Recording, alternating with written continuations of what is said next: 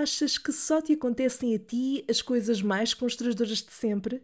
Estás sempre a pensar porque é que isto tem de me acontecer só a mim? A tua vida é passada numa constante vontade de cavares um buraco para te esconderes de algum tipo de situação? Então estás no sítio certo.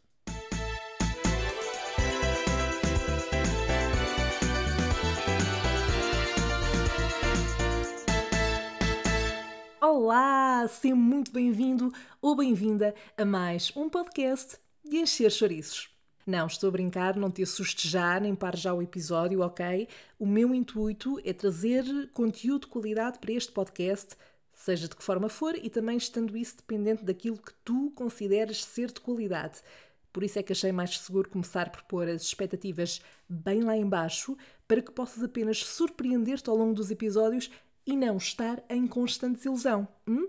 É ou não é uma estratégia inteligente? Bom, mas quem sou eu, não é? Convém se calhar dar aqui algum contexto. Eu sou Sandra Faria, tenho 24 anos e nos meus tempos livres, que são basicamente 24 horas por dia, porquê? Porque estou desempregada, tento descobrir o que é que ando aqui a fazer. Eu não sei se também sentes isto, mas eu cada vez tenho mais a sensação de que a vida é um blooper constante e que está em loop. Isto faz sentido? E então é no meio desta minha descoberta do que ando para aqui a fazer que me surge a ideia de criar um espaço onde possa ligar um microfone e falar, que é das coisas que eu até considero que faço bem e que, claro, é uma ideia completamente inovadora e nunca antes vista. Ah, se notarem qualquer tipo de tom sarcástico e qualquer tentativa de ser engraçada, mas que é muito provável que falhe redondamente, é perfeitamente normal. Para mais informações, consultar o folheto informativo. Assim sendo, o que eu quero com estes aproximadamente 20 minutos de episódios por semana é, no fundo, falar de tudo e mais alguma coisa, mas tendo por base histórias e episódios caricatos, engraçados, constrangedores da minha vida com os quais te podes identificar ou então agradecer por ainda não teres experienciado nenhum deles e pensar apenas que a minha vida é um desastre. O que não seria assim tão errado ou longe da realidade. Ou seja, por outras palavras, estás a ver aqueles momentos da tua vida em que pensas: por que é que isto só me acontece a mim? Bom, eu estou aqui para te mostrar que não te acontece só a ti. Acredita. É possível até que, ao ouvires certas histórias, fiques agradecido ou agradecida por nunca teres passado por elas. No fundo, este é um espaço de partilha e por isso eu conto também que partilhes comigo as tuas histórias. Um, vamos imaginar que isto não é um podcast, ok? É apenas um encontro semanal onde bebemos café, ou eu pelo menos bebo café, tu podes escolher beber o que te apetecer e conversamos. Hum? Parece-te bem? Então, mas Sandra, por que chamar ao podcast Salve Seja? Ora, meu caro e minha cara, ainda bem que fazeis essa pergunta. A ideia para o nome surgiu de uma forma muito simples e que não está diretamente relacionada com o conteúdo ou com a ideia inicial do podcast, mas que ainda assim faz todo o sentido, pelo menos diria eu que faz.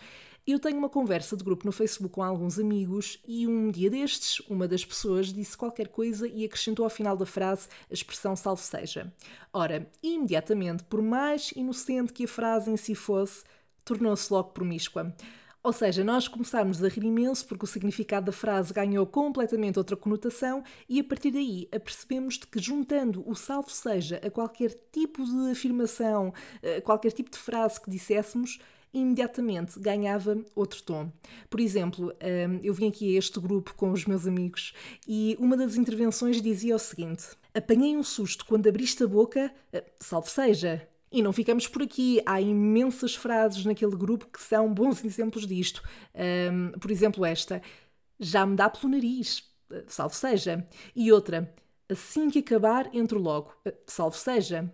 Ou então, esta também é boa: Estou de boca cheia, salvo seja. Se nunca te apercebeste disto, experimenta colocar esta expressão no final de uma frase completamente aleatória e depois diz-me se te aconteceu o mesmo ou se isto é tudo fruto da minha mente perturbada, o que não é assim tão improvável. Além disto, por ser também uma expressão que é tão típica nossa, tão portuguesa e que se pode enquadrar, lá está, em qualquer assunto, eh, foi o que me fez achar que faria todo o sentido usá-la para designar este podcast.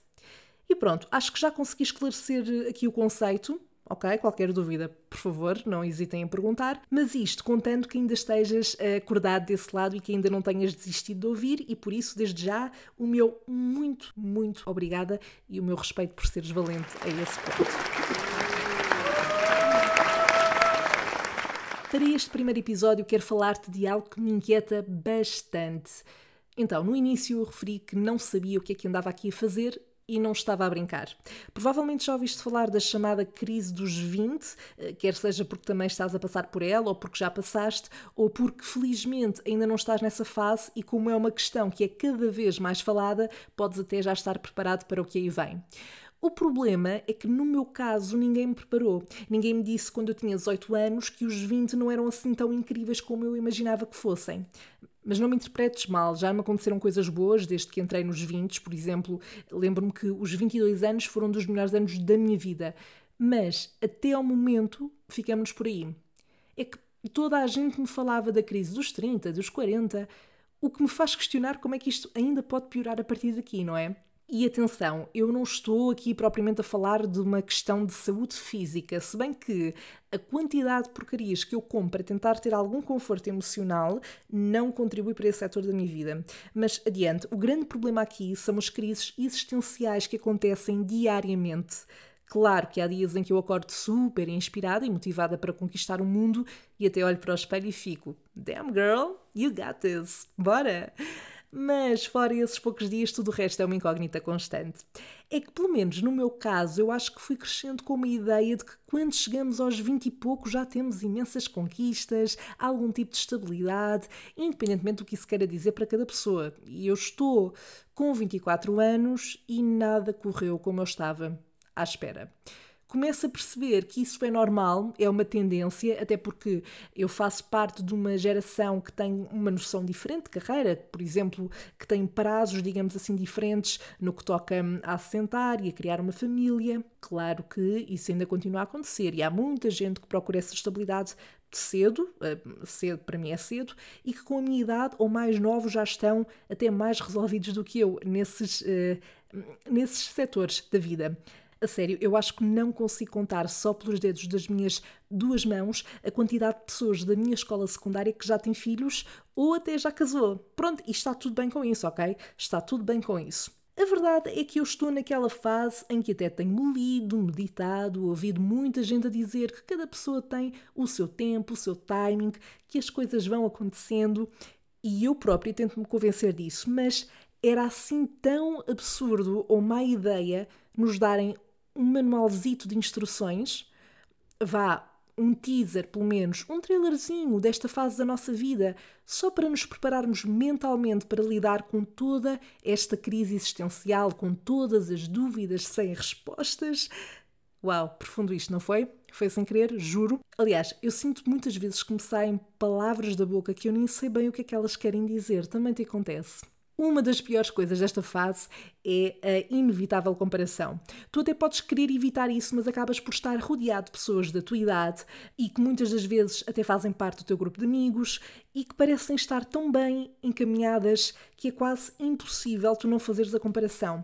Há tempos tive um jantar de reunião num grupo de malta que andou comigo na escola secundária e o jantar foi muito giro, nós divertimos imenso mas claro que para alguém na minha situação atual e que naquela altura até me tinha despedido há pouco tempo, chega ali um ponto da conversa onde toda a gente começa a partilhar o que está a fazer, como é que estão nas suas relações, quanto é que estão a receber, e não faz mal. Claro que essa partilha é bem-vinda e eu fico muito contente. Qual é que é aqui a questão? Eu era a única pessoa daquela mesa que não tinha emprego, não estava numa relação e também não tinha a carta de condução.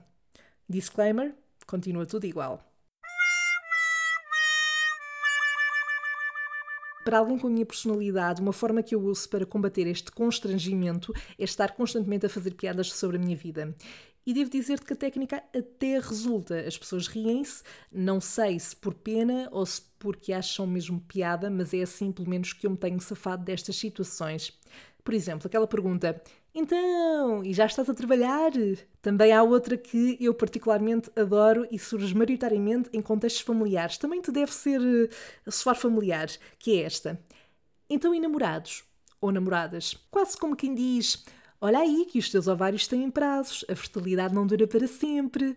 Porque, no fundo, enquanto mulher, essa parece ser uma das minhas obrigações, certo? É isso, e também quando os vossos amigos, que não o fazem por mal, é claro, mas vos estão sempre a dizer: Vá, Sandra, temos que te arranjar um namorado. Ora, como é que eu hei de dizer isto? Um, não, não têm, mas eu tenho em conta a vossa preocupação. É claro que eu não estou a contar que esta fase, que esta crise que parece então ser tão típica dos 20 seja algo permanente, mas às vezes parece que só queremos ter uma mínima coisinha, sabes? Algo bem sucedido na nossa vida para podermos provar ao resto das pessoas e a nós mesmos que não somos um parasita na sociedade que passa o dia com o cu no sofá. Por falar em Parasitas, ainda não viste o filme Parasitas, que foi o vencedor da edição deste ano dos Oscars, desta recomendação porque está mesmo muito bom, muito bem pensado e construído, vale muito a pena. Isto é serviço público, não tens de quê. Mas, voltando à questão, algo que me safa deste tipo de frustrações, deste tipo de constrangimentos, hum, de se calhar não ter alcançado tudo aquilo que eu achava que por esta altura já teria garantidamente, é o facto de estar a tirar o mestrado. Portanto, eu não sei se estás numa situação parecida ou se fazes algo parecido para também te safar uh, desse tipo de contexto, mas uh, eu utilizo muito esta questão do mestrado como uma validação para justificar o facto de estar empenhada em algo e não estar só a olhar para o vazio. Para mim, a grande dificuldade nisto tudo não tem sido perceber aquilo que eu quero fazer. Há imensas coisas que eu sei que quero e que tenho de fazer. O problema é como chegar até elas por onde começar, definir prioridades e deixa-me confessar-te que a minha capacidade de tomar decisões não é incrível na maior parte das vezes. No outro dia, em conversa com um amigo meu a propósito do meu aniversário, ele estava a dizer-me que esta fase era ótima. Era a fase para viajar, para experimentar coisas, e eu concordo, sem dúvida. O problema é que para viajar, por exemplo, eu tenho de ter dinheiro.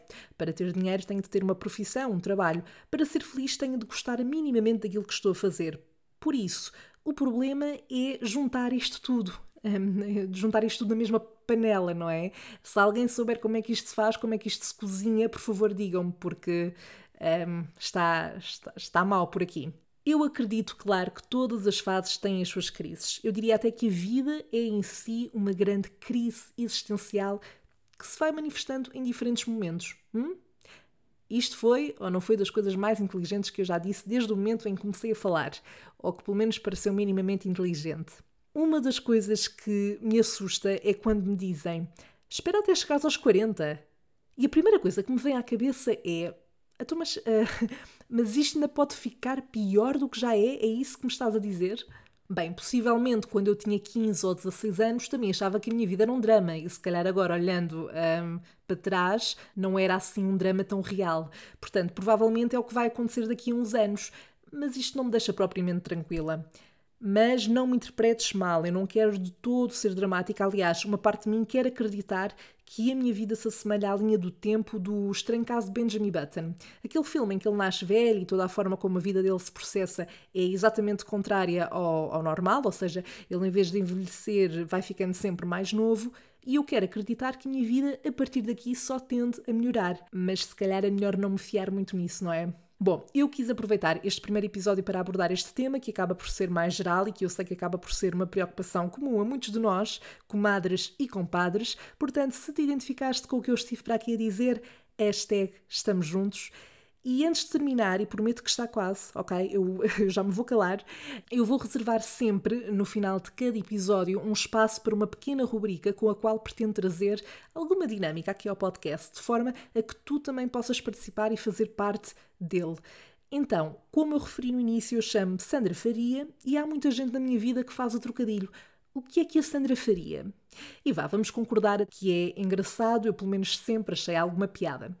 E é precisamente nessa pergunta que se baseia esta rubrica. No fundo, durante a semana antes de cada episódio sair, eu vou pedir, através das minhas redes sociais e também das redes sociais do podcast, que me enviem, por áudio ou por mensagem escrita, diferentes cenários, situações, dilemas, quer seja de experiências pelas quais eh, tenhas passado ou coisas que imaginaste e aos quais eu tenho que dizer como é que reagiria ou o que é que faria em cada uma dessas situações.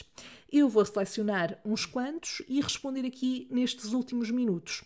Desse lado, estás perfeitamente à vontade para dizer o que é que tu farias nestas situações que eu vou apresentando aqui, através, lá está, dos comentários nas redes sociais. Como este é o primeiro episódio, eu decidi pedir a colaboração de algumas amigas para ter conteúdo para esta rubrica e elas, logicamente, aceitaram porque isso faz parte do nosso protocolo de amizade e então colocaram alguns cenários uh, bastante engraçados, por isso vamos a isto.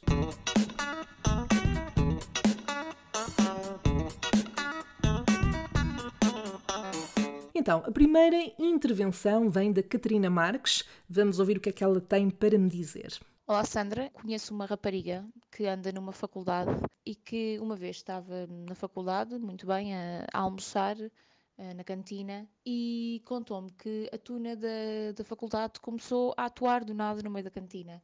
Uh, mas não estavam só a treinar, estavam mesmo a atuar, estavam vestidos a rigor, estavam a fazer tudo, a usar as pandeiretas e os estandartes e, bem, aquilo estava a ser mesmo um espetáculo à séria. E, entretanto, há um rapaz que começa a cantar sozinho, ou seja, começa, hum, tornou-se solista de repente, não é? E o que acontece é que esse rapaz começa a ganhar mais destaque, começa a cantar, começa-se a chegar à frente, às tantas ajoelha-se e pede uma outra rapariga que estava na cantina em casamento Uh, eles tinham apenas 18 ou 19 anos na altura, não sei precisar, mas estavam no primeiro, segundo ano de faculdade, portanto eles eram, ainda nem 20 anos tinham, acho eu. E a rapariga, nervosa com a situação e muito insegura e indecisa com a situação, disse na cantina, à frente de toda a gente, que não. Ou seja, ela recusou o pedido de casamento do rapaz, que levou a tuna toda atrás e que se meteu à frente de toda a faculdade, ou pelo menos das pessoas que estavam naquele espaço, para pedir em casamento. A minha pergunta é: no lugar do rapaz, o que é que a Sandra faria? Bom, há aqui alguns pontos que eu quero destacar antes de dizer como é que eu reagiria no lugar deste pobre rapaz. Primeiro que tudo, uh, coragem, obviamente, por parte do rapaz por ter conseguido avançar com essa com essa ideia em frente a, tanta gente, sabendo que, espero eu, que ele tenha, sempre, que ele, que ele tenha tido sempre alguma noção de que poderia levar ou não, não é? Mas muita coragem também por parte da rapariga por ter estado naquela situação, né, sem saber, e ter dito que não. Portanto, honestamente, eu nem sei como é que reagiria muito bem no lugar da rapariga. Agora, estamos a falar de duas pessoas entre os 18 e os 19 anos. Na minha perspectiva pessoal, e isto, pronto, lá está, é inteiramente a minha opinião e a forma como eu uh, olho para a vida e tendo em base a minha experiência, eu nunca com 18 ou 19 anos eh, casar estaria completamente fora de, de plano, não seria uma opção. Uh, eu, se eu já sinto com 24 anos que ando um bocado perdida e que há tanta coisa que eu tenho que descobrir e, e, e atinar e pronto, não é? Encontrar-me, vá, se queremos usar aqui uma coisa mais espiritual, mais uh, filosófica. Então, com 18 ou 19 anos, uh, eu sou ainda mais um feto do que eu já me sinto atualmente. Ainda bem que nunca ninguém me colocou nessa situação, para ser honesta. Mas se eu estivesse no lugar do rapaz, provavelmente, e tendo em conta a forma como eu lido com muitas das minhas situações, que é através do sarcasmo e do humor, sempre que possível, provavelmente eu teria tentado escapar ali um bocadinho daquele constrangimento, dizendo estava a brincar, era uma partida. Uh, claro que era uma forma de eu expressar o quanto gosto mas a parte do casar era só para te assustar um bocadinho. Só quero saber se queres continuar nesta relação comigo. Ou seja, estás a ver, é uma forma ali de dar a volta ao discurso sem parecer demasiado óbvio. Claro que as pessoas iriam acabar por perceber um pouco aquilo, era uma forma de escapar à situação, mas eh, eu acho que dava para contornar pelo menos durante uns minutinhos para ele poder sair dali e falar com ela à parte, de qualquer das formas, espero que tenham continuado a relação e que estejam juntos, possivelmente, e que possam casar assim que estiverem preparados para isso. Mas pronto, mas uh, não queria estar na pele de nenhum dos dois, na verdade. Vamos então passar ao segundo dilema, à segunda situação em que eu uh, teria que reagir, e como uma Catarina não chega, a próxima questão vem da Catarina Jorge. Alô, Sandra. Portanto, o meu dilema é um cenário hipotético. Tens de imaginar que estás presa na última série que viste. E a única maneira de tu conseguires sair dessa série e voltar à tua vida normal é matando a personagem principal dessa mesma série. Portanto, diz-me qual é que é a série, qual foi a última série que viste, qual é que é a personagem principal que tens de matar e o que é que tu fazias para sair deste, deste dilema. Beijinhos. Este dilema não é nada fácil. Eh, primeiro, porque eu estou a ver também imensas coisas ao mesmo tempo, então tenho que pensar aqui um bocadinho um, em qual seria a série mais apropriada para escolher para esta situação. Mas talvez por ter sido aquela que mais recentemente uh, eu terminei até ao fim. Hum, ok, eu, eu vou dar aqui duas opções. Um, a primeira, A Casa de Papel, porque apesar da série não ter chegado ao fim, hum, eu vi a última temporada há pouco tempo e é assim, não é bem uma personagem principal, mas eu acho que seria, um, que seria digno uh, escolhê-la para, para me safar dessa situação, porque entre ela e eu um, sair dali, claro que eu escolhia matá-la. Que é uma personagem que, uh, não querendo estar a dar spoiler, e caso nunca tenhas visto a Casa de Papel, se quiseres saltar esta parte, estás à vontade, mas há uma personagem que é o Arturito, que uh, eu acho que é consensual que ninguém que, que vê Casa de Papel que não gosta desta personagem. Portanto, uh, possivelmente eu atiraria-me a ela. Agora, questão é que não é bem uma personagem principal, apesar de, de ter muito foco um, na série. Se esta resposta servir, ótimo. Outra hipótese seria Sex Education, que também a série ainda está a acontecer, mas a última. Eu acabei de ver a última temporada que saiu há muito pouco tempo, há umas semanas, e hum, estou a adorar a série. Estou a adorar a série, fica já aqui a recomendação também, mas eu fiquei muito irritada, como acho que a maior parte das pessoas que vê a série ficou, com a forma como a segunda temporada acabou. Por isso, também se servir, uh, eu mataria uma personagem que, que, fez com que eu ficasse muito irritada com o final, que fez uma coisa que não foi nada bonita, que eu agora nem me lembro do nome, não é a personagem principal, mas se eu tivesse que matar uma das personagens principais, um, seria o Otis, porque, porque eu gosto muito dele, mas não poderia matar a Maeve, não poderia matar o Eric, portanto. Hum, lá está, eu tinha que me salvar, não é? Por isso é o que é. Bom, eu não estou muito satisfeita com esta minha resposta porque me custa imenso, mas eu, mas eu gostei muito deste dilema e desafio-te a ti, desse lado também, a pensar sobre isto e dizeres-me qual é que seria a personagem uh, que tu matarias, de que série e porquê. Fico à espera desse, desse feedback. Para este episódio, eu trouxe estes dois cenários, estes dois dilemas que me foram colocados. Se tiveres algum para me colocar, já sabes que o podes fazer através das redes sociais do podcast e pode ser que eu, num próximo episódio, venha a responder.